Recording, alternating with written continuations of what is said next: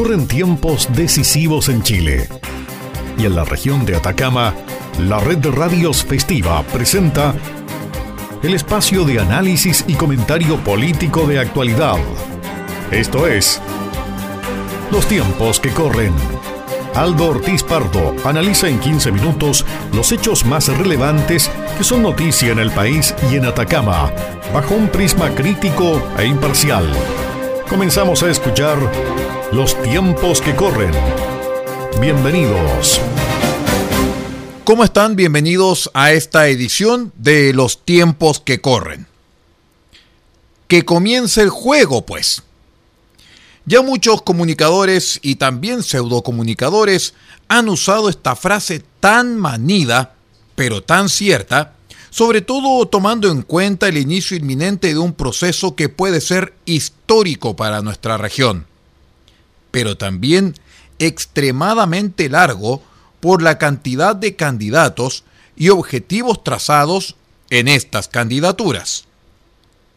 El juego o el naipe parece ya estar mostrado no tan solo por las grandes hegemonías políticas, como lo es el caso de Chile Vamos y la ex nueva mayoría, sino también por las interesantes mezclas de pactos emergentes y nuevos, como lo es el caso de los regionalistas verdes, el Frente Amplio y los independientes no neutrales, entre otros, quienes preparan ya sus estrategias para el desarrollo de las campañas en un contexto tan distinto como irreal, en donde gran parte de Chile lentamente vuelve al confinamiento tras el inicio del segundo brote de COVID-19 en el país.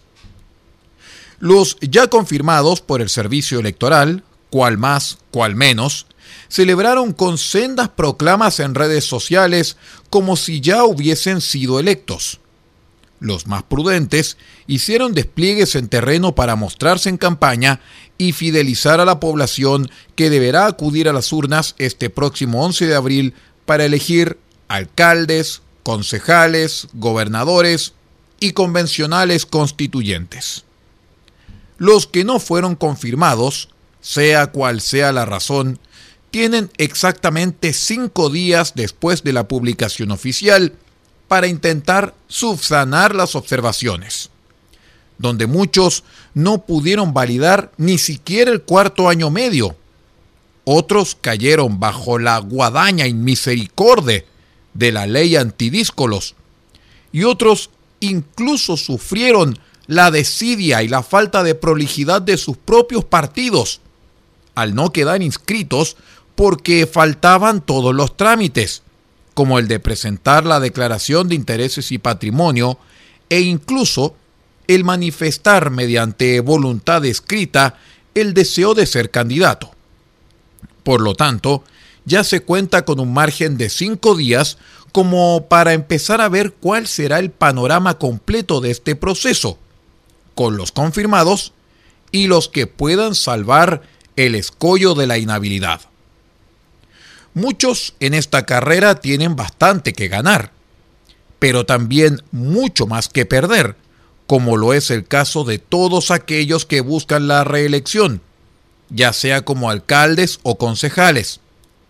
Enfrentamos tiempos complicados, en donde tras un estallido social gatillado por el statu quo del duopolio político dominante desde el retorno a la democracia, quienes no vieron venir lo que ocurriría, además del descontento de la gente de a pie, y sumado a la ya mencionada pandemia de coronavirus, agregando el ingrediente de muy mala sorpresa, que veremos las consabidas funas y falsas noticias contra tal o cual candidato, dependiendo de la simpatía o antipatía de quien la escriba.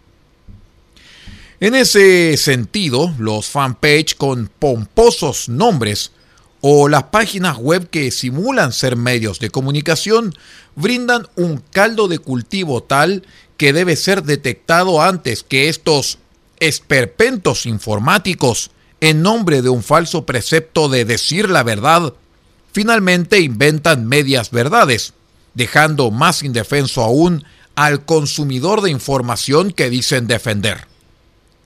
La mesa lentamente se está sirviendo y ya hay que empezar a prepararse para una lucha sin cuartel y sin piedad.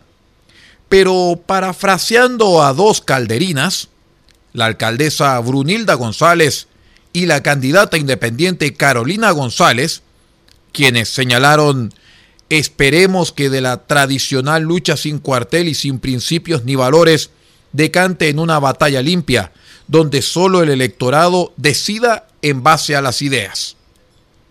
Ideas que los candidatos en todas las magistraturas que ya señalamos deberán ser expuestas y desarrolladas en menos de tres meses para poder conseguir el apoyo de un electorado incierto que tras la aprobación de la inscripción automática y el voto voluntario se transforma en un actor mucho más importante y crucial que los mismos candidatos.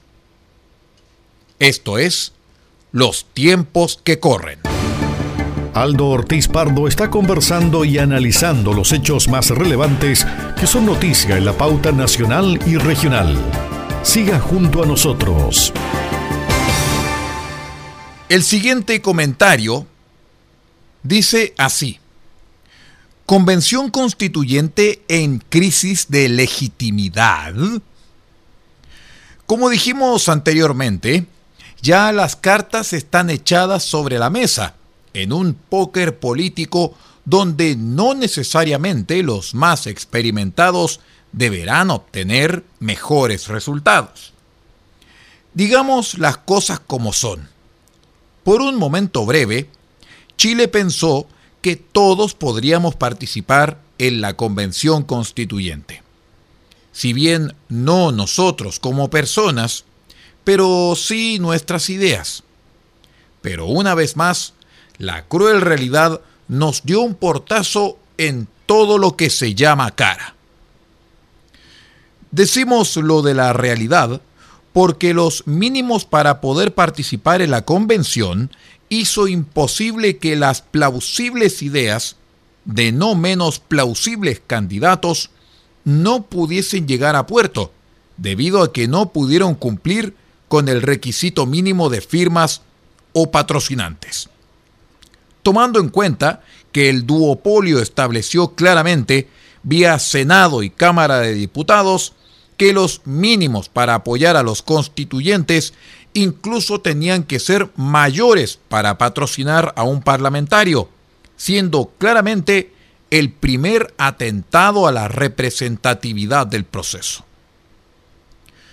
Luego, el segundo atentado, o más bien garrotazo, o como quiera decirlo, vino desde el mismo establishment político, donde se estableció una suerte de moneda de cambio para quienes querían ser constituyentes, pero que no cumplían los mínimos establecidos por ley. Y era el momento de, entre comillas, ser independientes. Pero he aquí la pillería, apoyados por los partidos políticos, o también crear pactos con negociación junto a los partidos, o simple y derechamente entrar como militante de un partido político con miras a la convención constituyente. Así, lentamente, el principal temor de quienes protestaron y exigieron cambio constitucional mediante asamblea constituyente se materializó. Se hizo realidad el temor, debido a que tomaron lentamente el control de los acontecimientos aquellos mismos contra quienes ellos lucharon. O sea, los políticos viejos de siempre y los partidos viejos de siempre.